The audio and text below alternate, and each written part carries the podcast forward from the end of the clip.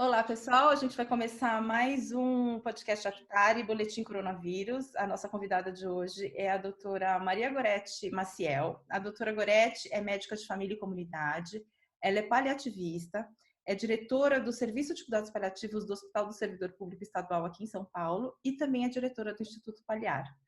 É, ela vai ajudar a gente a entender melhor como é que os cuidados paliativos uh, se encaixam na epidemia, na pandemia de Covid-19, como é que a gente consegue ajudar as, as famílias e os pacientes a ter uh, mais segurança, mais qualidade de vida nessa, nessa situação tão complicada. E ela também vai falar um pouco da questão do, do, dos profissionais de saúde, como é que os profissionais de saúde também precisam se cuidar para manterem né, a sanidade mental e estar tá em dia com tudo para poder estar tá na linha de frente. Doutora Goretti, obrigada por ter aceitado o nosso convite. É... Desculpa. Não, não, obrigada, obrigada, Lili. Eu que agradeço. Assim, sempre uma boa.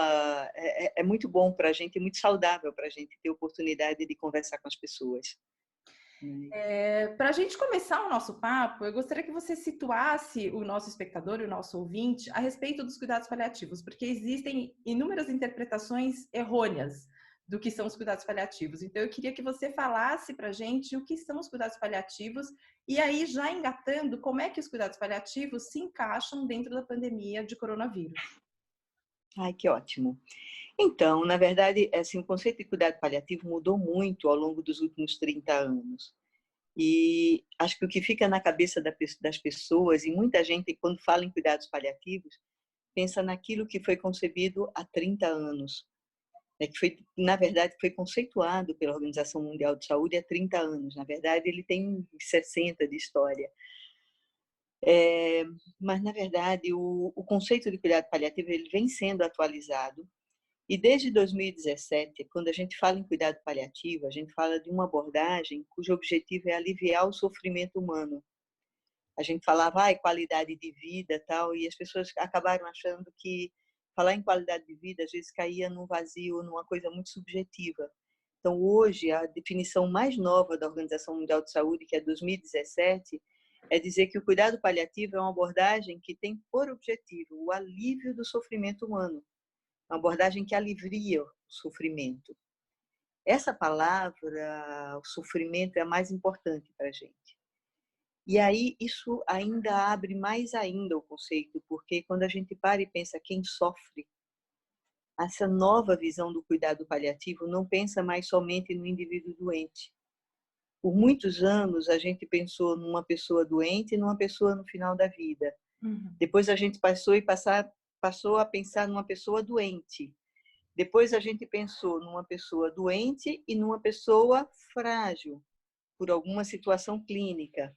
E aí mais recentemente a gente pensa no doente, no doente no final da vida, claro, também nessa pessoa frágil, né, o vulnerável, mas a gente pensa também nos vulnerados, a gente pensa em populações que sofrem.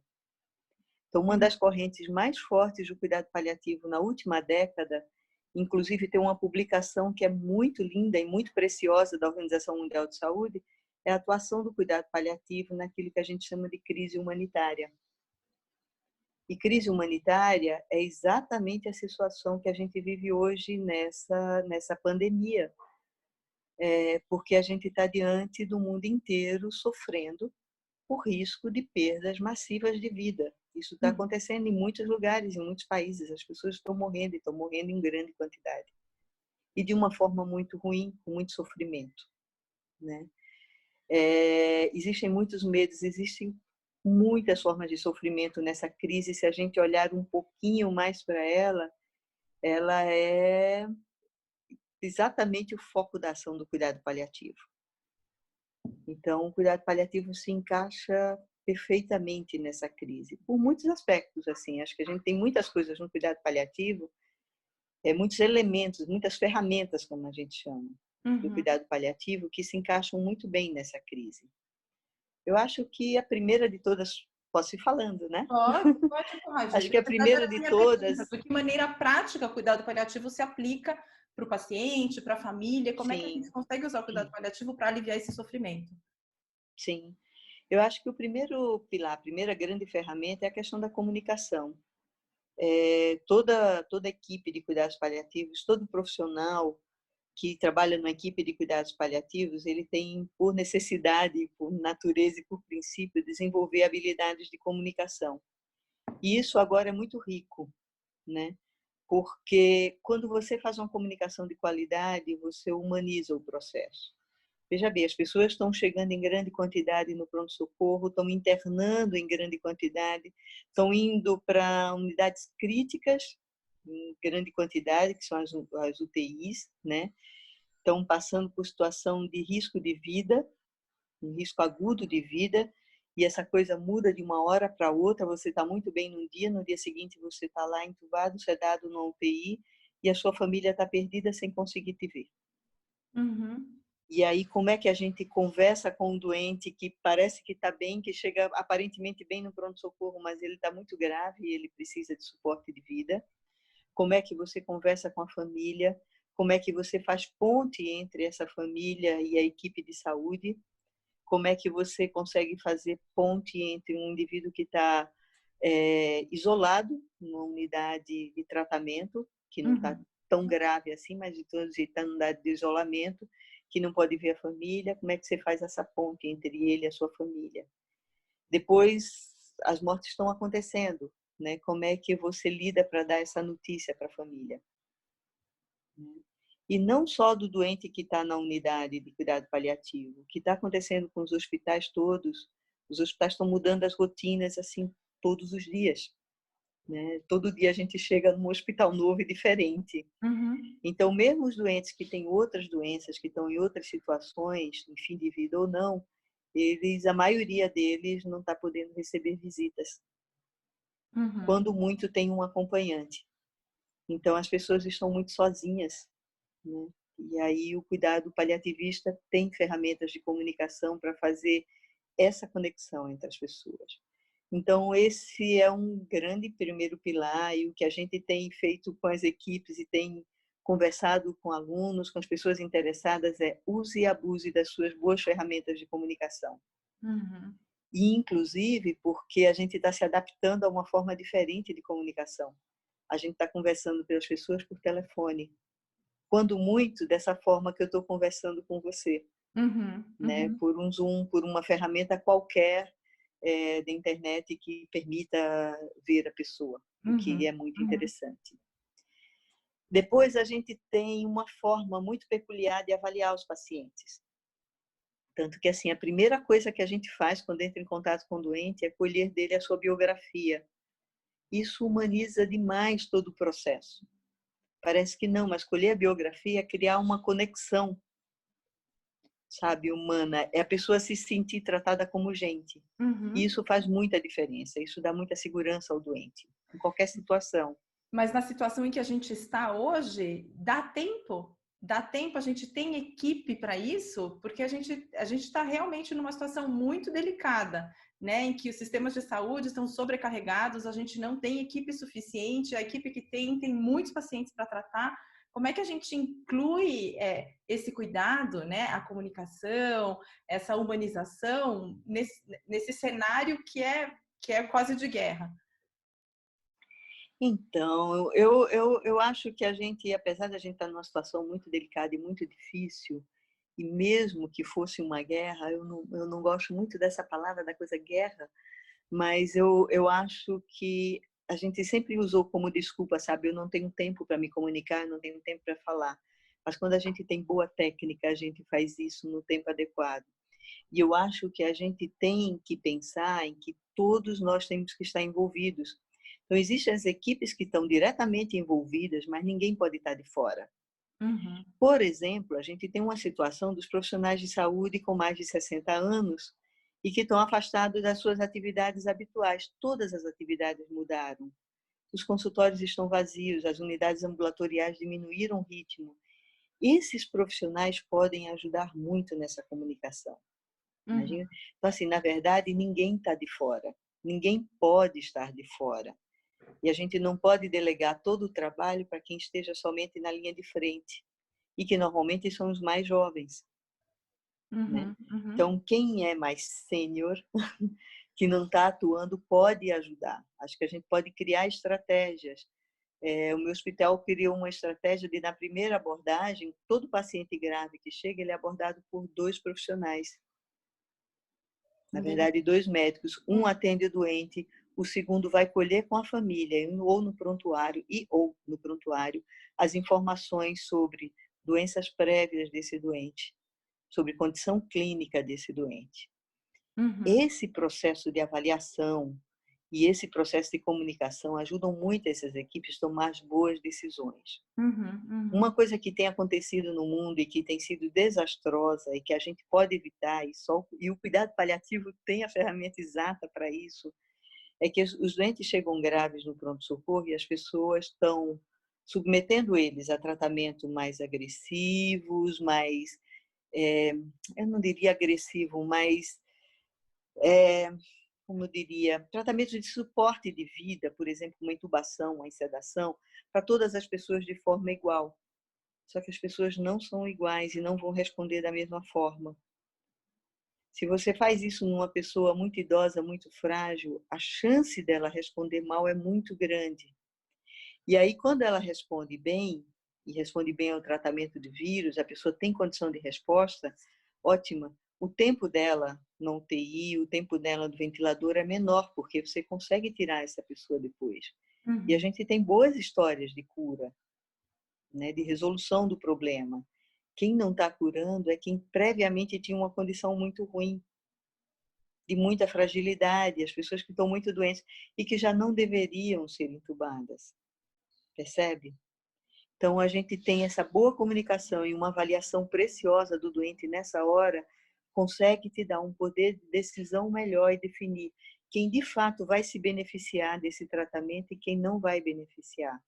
Uhum. Se fala muito em falência do sistema de saúde, isso pode acontecer, a gente está sujeito a isso, não vai livrar, mas isso pode ser minimizado se a gente, antes de deixar falir, ou antes da gente agir sem pensar, a gente pensar antes de agir. E a gente oferecer ao doente, de fato, o melhor tratamento. Porque, às vezes, as pessoas estão chegando no pronto-socorro morrendo pelas suas doenças, não exatamente pelo vírus. E essas pessoas estão sendo tratadas como se tivessem com vírus. E estão ocupando, né, estão sendo tratadas com recursos que não vão beneficiar ela nunca, muito pelo contrário, a gente vai uhum. sendo iatrogênico, a gente vai oferecendo às pessoas aquilo que a gente quer evitar, uma morte de má qualidade. Uhum, uhum. Então, se a gente tem uma boa ferramenta de comunicação, uma boa ferramenta de avaliação do paciente, a gente consegue ter decisões mais preciosas. E com isso, a gente otimiza o recurso que a gente tem. Uhum. Isso é ímpar. E a gente não pode abrir mão, e a gente não pode deixar de participar desse momento. Acho que uhum. todo paliativista, hoje toda pessoa que tem uma formação razoável em cuidado paliativo hoje no Brasil tem que ser convocada, né? tem que ser convocada para essa ajuda. Uhum. Acho que a outra ferramenta importante é do controle de sintomas. Claro, se você não vai oferecer um suporte de, de vida e um tratamento mais agressivo, até porque ele nem está indicado, ou mesmo que você ofereça, o controle de sintomas é primordial. Algumas pessoas chegam com muita tosse, com muita fadiga, com às vezes com dispneia, uhum. né, com uhum. falta de ar. E a, e a, gente tem recurso na medicina paliativa tratando ou não é, adequadamente a doença, usando ou não um recurso de suporte maior. A gente tem recursos na medicina paliativa para aliviar esses sintomas. Uhum, uhum. E isso é muito importante. A gente não pode permitir que o outro sofra. Né? Em todas as situações. Esse é, esse é um aspecto fundamental no cuidado. O alívio de sintomas sempre. Uhum. Isso deveria acontecer sempre em todos os pronto-socorros, mas é hora da gente mostrar a nossa cara. E é, o que a gente está fazendo agora tem que ficar para diante. Depois, o hábito que a gente tem de dar atenção aos familiares, né? E diminuir com isso o impacto desse sofrimento especialmente né, diante, quando a gente está diante de uma situação grave, diante da morte da pessoa. Acho que a atuação compassiva do cuidado paliativo ela minimiza esse sofrimento. Só aí eu citei quatro coisas preciosas. Né? Uhum, uhum. Tem muito é, mais, eu acho. É, eu acho que a questão é que o cuidado paliativo, ele, ele embora esteja ganhando mais visibilidade, ele esteja mais disponível para a população hoje, é, ele ainda, é, numa situação de emergência como essa que a gente está, ele ainda não é pensado como uma das prioridades. Ou é? O que, que você está vendo, por exemplo, lá no, no servidor público estadual? Você, você como, como diretora do, do Serviço de Cuidados Paliativos lá, uh, quando chegam pacientes com, com Covid-19 ou com suspeita de coronavírus, as equipes começam a trabalhar imediatamente juntas é, os cuidados paliativos são chamados na hora que o paciente dá entrada ou como é que funciona isso? Seria esse o, o, o sistema ideal? Então, chega a equipe de emergência com um paciente que está com sinais muito claros de coronavírus e o pessoal de cuidados paliativos entra junto? Essa seria a situação ideal, mas como o cuidado paliativo é um conhecimento que deve fazer parte de todo mundo, é, eu acho que mais do que nunca a gente tem que ensinar algumas coisas. Algumas ações básicas têm que ser ensinadas, porque as ações básicas em cuidados paliativos elas são responsabilidade hoje de todo profissional de saúde, entendeu? As equipes de cuidados paliativos têm como costumam ser equipes reduzidas e no meu hospital é uma equipe reduzida. Uhum. Uma das coisas que a gente, uma das coisas que aconteceu no meu hospital e que eu fico muito feliz por isso a gente atua há 20 anos em cuidado paliativo no servidor, né? as pessoas conhecem a nossa atuação. Nós somos de, imediato chamados para fazer parte do comitê de crise. Ah.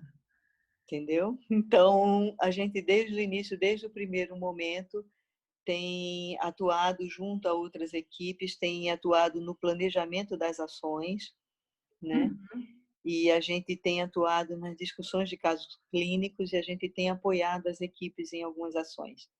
Uhum. E aí aparece um doente, um caso, todo caso um pouco diferente do, do habitual que aparece, a gente tem sido chamado e a gente opina. E opinião de paliativista sempre sempre tem um caráter educativo. A gente anota muito bem, a gente deixa muito bem, a gente conversa com as pessoas, conversa com os profissionais e nisso a gente vai deixando um rastro de cuidado.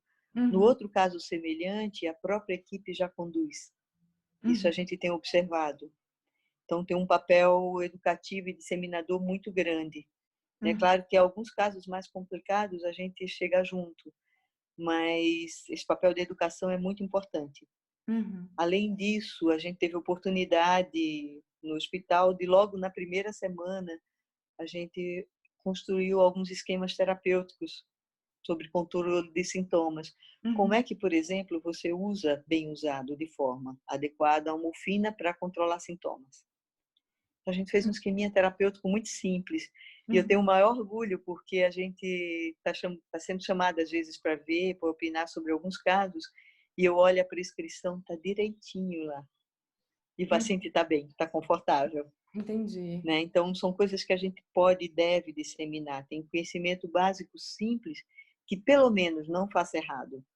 Uhum, né? uhum. Não faça errado. Comece com dose baixa. Aumente a dose. Chegou num determinado ponto, acione a equipe. Sabe se não teve melhora. Então, uhum. o primeiro passo a ser dado, as equipes estão adotando.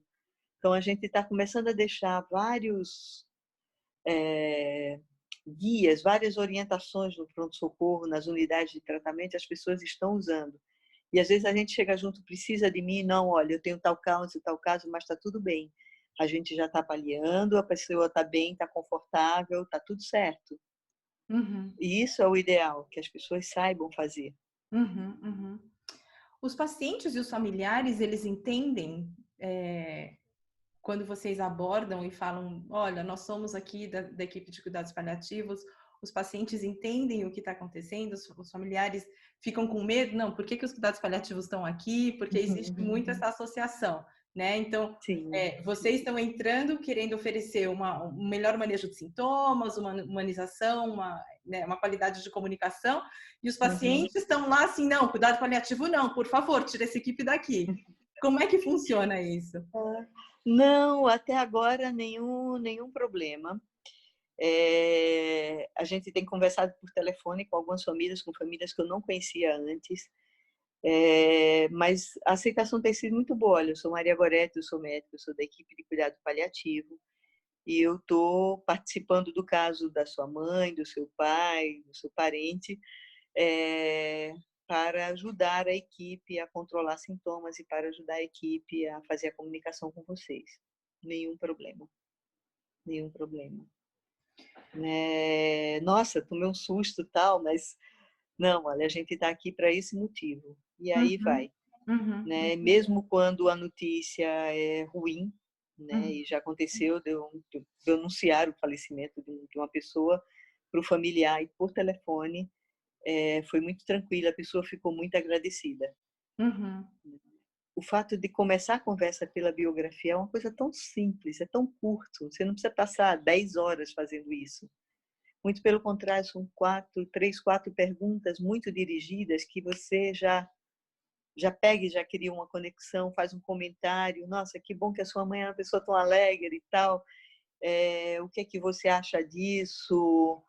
Ela está numa situação muito crítica. O quanto que isso tem a ver com ela? Não, ela não queria estar tá assim de jeito nenhum. A gente entende o que está acontecendo.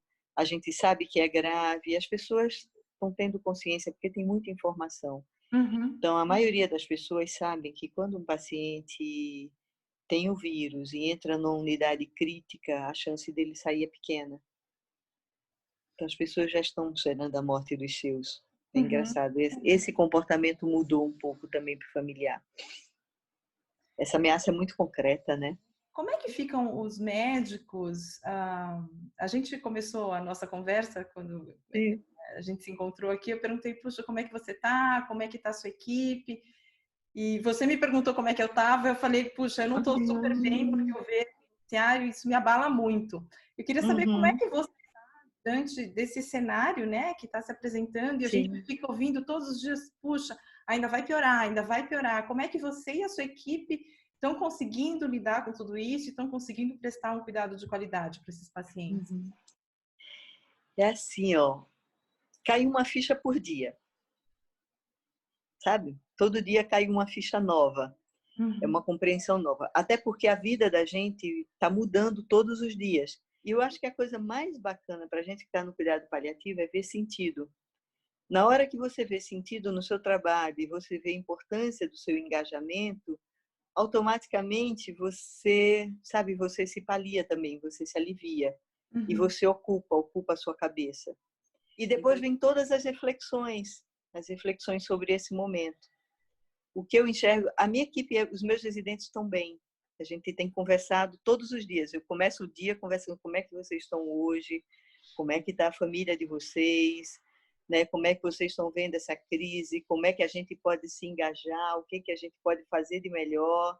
Porque é muito fácil e... entrar numa crise de burnout, né? Entrar. Sim, sim, sim. O profissional de saúde está lá vendo todo dia aquele sofrimento, é muito fácil você entrar sim. numa fadiga, né? Numa sim. mental. E se, e se você está um pouquinho melhor, você tem que ajudar os outros. Até porque alguma hora você não vai estar bem e os outros vão te apoiar. Uhum. Cuidado paliativo vira luxo numa situação em que os recursos são tão escassos, a gente está sem EPI para os profissionais de saúde, a gente está com falta de leite, a gente não tem respirador. Ter cuidado paliativo é um luxo? Será que a gente tem uma, uma gradação no que é mais necessário numa situação dessas? Não, eu acho que é um básico. É um básico. É um chinelo. Sabe? É o pé no chão. É o pé no chão. É, eu tenho conversado muito com, com os alunos sobre isso, porque é real, é concreta a situação que a gente pode viver, a gente está sujeito a viver uma situação de faltar equipamentos para atender todas as pessoas. E talvez a gente tenha que tomar decisões pautadas não na individualidade, como eu estava falando anteriormente, e o que é muito mais confortável você pensar porque, assim, eh, quando começou a conversa, as pessoas falavam: ah, não, você vai ter que fazer a escolha de Sofia, a escolha de Sofia. Aí eu falei: não, senhora. Não, senhor, não, senhora. Ninguém escolhe a vida ou a morte de ninguém. A gente não escolhe se a pessoa vai viver ou morrer. O Na que a gente escolhe é fazer isso, doutora Goretti. Pois é, mas é qual a melhor que eles forma? vão tratar. É, então, mas assim, olha, o que a gente escolhe, na verdade, a princípio, é qual a maneira, melhor maneira de tratar aquela pessoa. Quando a gente está no começo e na coisa, qual a melhor maneira de tratar aquela pessoa? Porque é uma pessoa de muito risco, uma pessoa muito frágil. De fato, você não vai agregar, você não vai melhorar, você vai tratar da melhor forma. Agora, quando você tem uma população, a gente vai ter que escolher, aí você sai do, do, da caixinha pessoa, você vai ter que escolher a melhor forma de tratar uma população. E isso muda. E aí talvez você tenha que ter critérios gerais. O que eh, me dói muito, isso vai ser muito doloroso para a gente, vai ser muito sofrido, mas a gente vai ter que pensar no geral. Eu gostaria que a gente nunca chegasse nessa situação, mas a Itália chegou, a Espanha chegou. A Espanha, essa semana, determinou que as pessoas com mais de 80 anos elas não iriam para ventilação mecânica, elas seriam paliadas. Eu recebi um aporte de oxigênio serem paliadas. E tem que ser paliada. E aí ela torna básico, mais importante do que nunca, tem que saber fazer isso. Uhum. É uma medida drástica, extrema, e que eu rezo todos os dias para que não nos aconteça. Mas olha o tamanho do Brasil e olha o tamanho, o número de focos que estão acontecendo dessa doença. Na China foi um foco. Uhum. Na Itália foram três. Na Espanha eu não sei mais quantos. Eu, eu às vezes acompanho, tem uma hora que eu paro de pensar. Nova York está um terror, está um filme de terror. Né? A gente viu cenas no Equador essa semana muito Sim. chocantes, assim. E a gente tem visto cenas chocantes. Eu tenho até me tentado evitar, sabe? Um boletim, dois por dia, né? Acho que é uma recomendação para a gente manter um pouco a saúde mental, mas a gente sabe que isso pode acontecer, espera que não. Mas se acontecer, o profissional não pode tomar isso para si sozinho. Não sou eu que escolho, é uma escolha de uma população. Porque uhum. eu não cuido, sabe? Aí é a função do profissional de saúde, a gente pensa muito como tratar individualmente de alguém e do cuidado paliativo sempre foi pautado no cenário de tratar de alguém, quanto mais individualizado, melhor. E é verdade isso, isso é bom, é melhor mesmo. Mas tem uma hora que a gente tem que pensar como tratar de uma determinada população, para minimizar o dano para aquela população.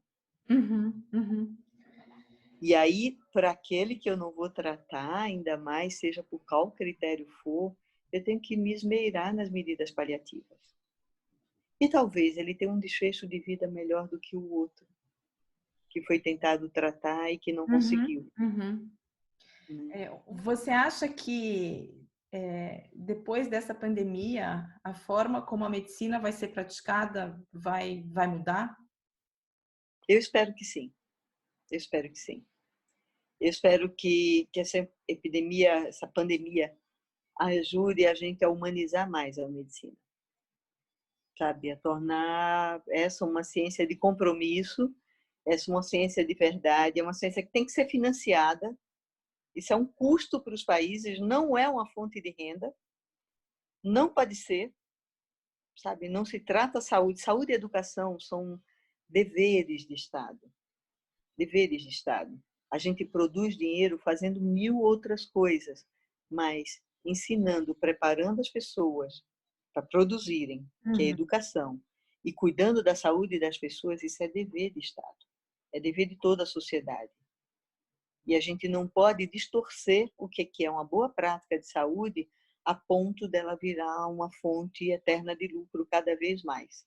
Uhum, uhum. Acho que a gente vai ter que repensar isso como humanidade, para a sobrevivência da humanidade, porque essa é somente mais uma, uma pandemia.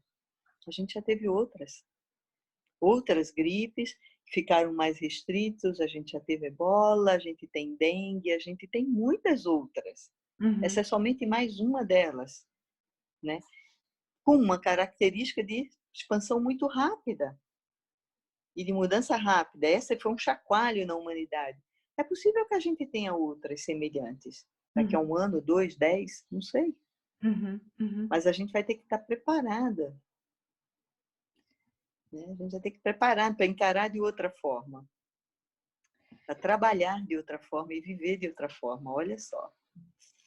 Olha só, é sofrimento. Olha só. Do lado, né? E a gente nunca sabe se a gente vai sobreviver a ela ou não. Já, já, já passei por essa crise também. gente, eu estou sujeita, eu estou num ambiente contaminado, eu convivo com pessoas contaminadas, meus colegas adoecem, estou sujeita, e daí? Né? E daí? E aí?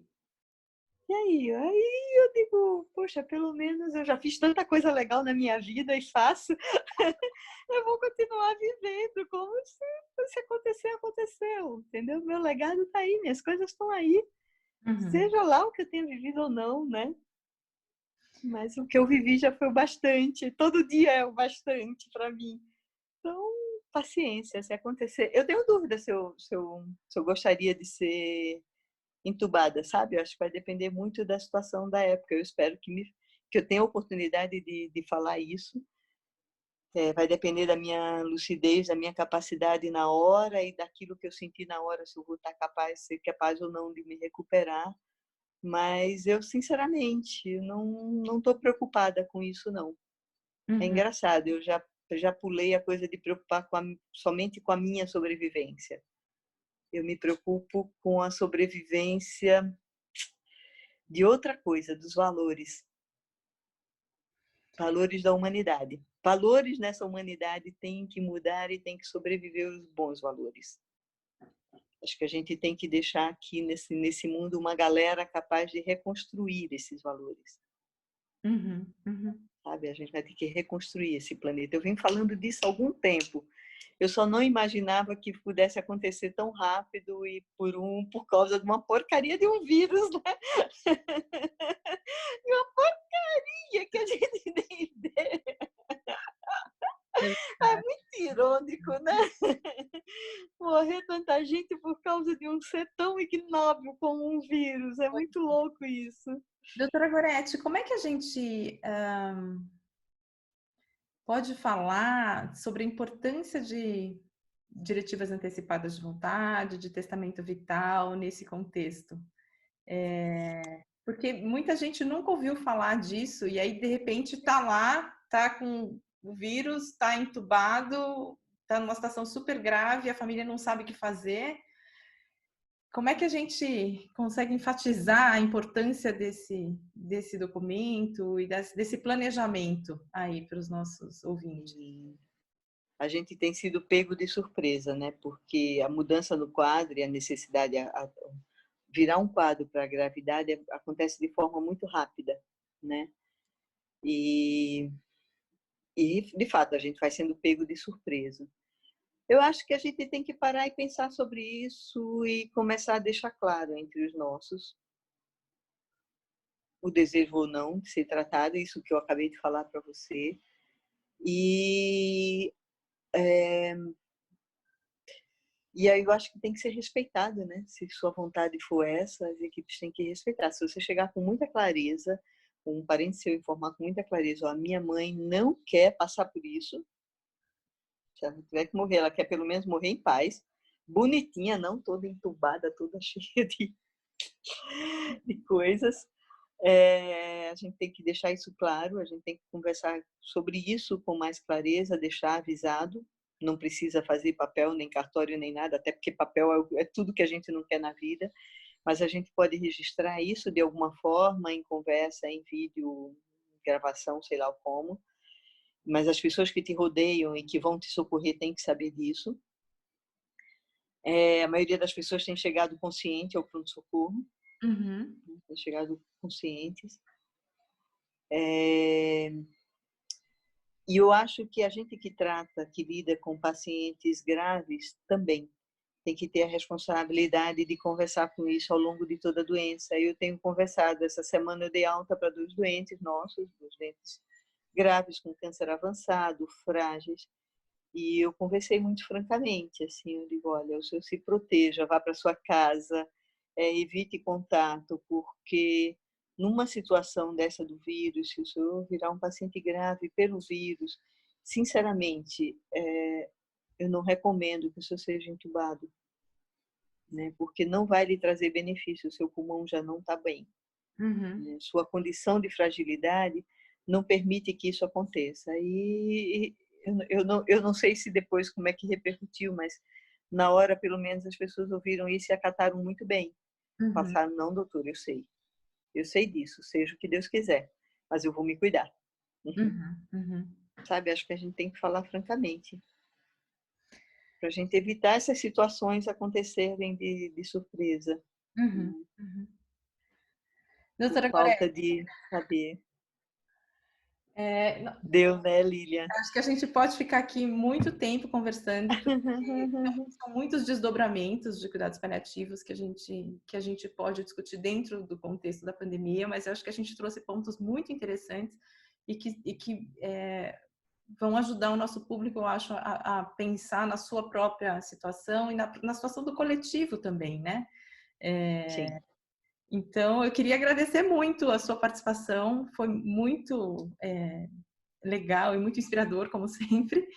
Ah, é, eu não sei se eu deixei de perguntar alguma coisa que você acha que vale a pena a gente mencionar na entrevista para o nosso público. Quero que você não, mas tá. Você falou na palavra-chave agora, a questão de pensar no coletivo, né? mais do que nunca a gente tem que pensar na, no coletivo. Essa é a chave. Assim, tem as palavras-chave e os valores-chave desse momento: solidariedade, compaixão, com o outro que está ansioso, nervoso, não sei o que e tal, né? Uhum. Assim, mais do que um super-herói, eu acho que um profissional de saúde nessa hora é uma pessoa que sofre, que está na corda bamba e no limite, no seu limite, então a gente tem que entender e ser compassivo e o senso de coletividade. Não adianta sair correndo para comprar todo o álcool gel da farmácia e deixar o outro sem. Uhum. Porque o outro que fica sem vai te contaminar, seu bobo. Por mais álcool gel que você tenha na sua casa. Não é? É isso mesmo. Então, a gente tem que pensar de uma outra forma.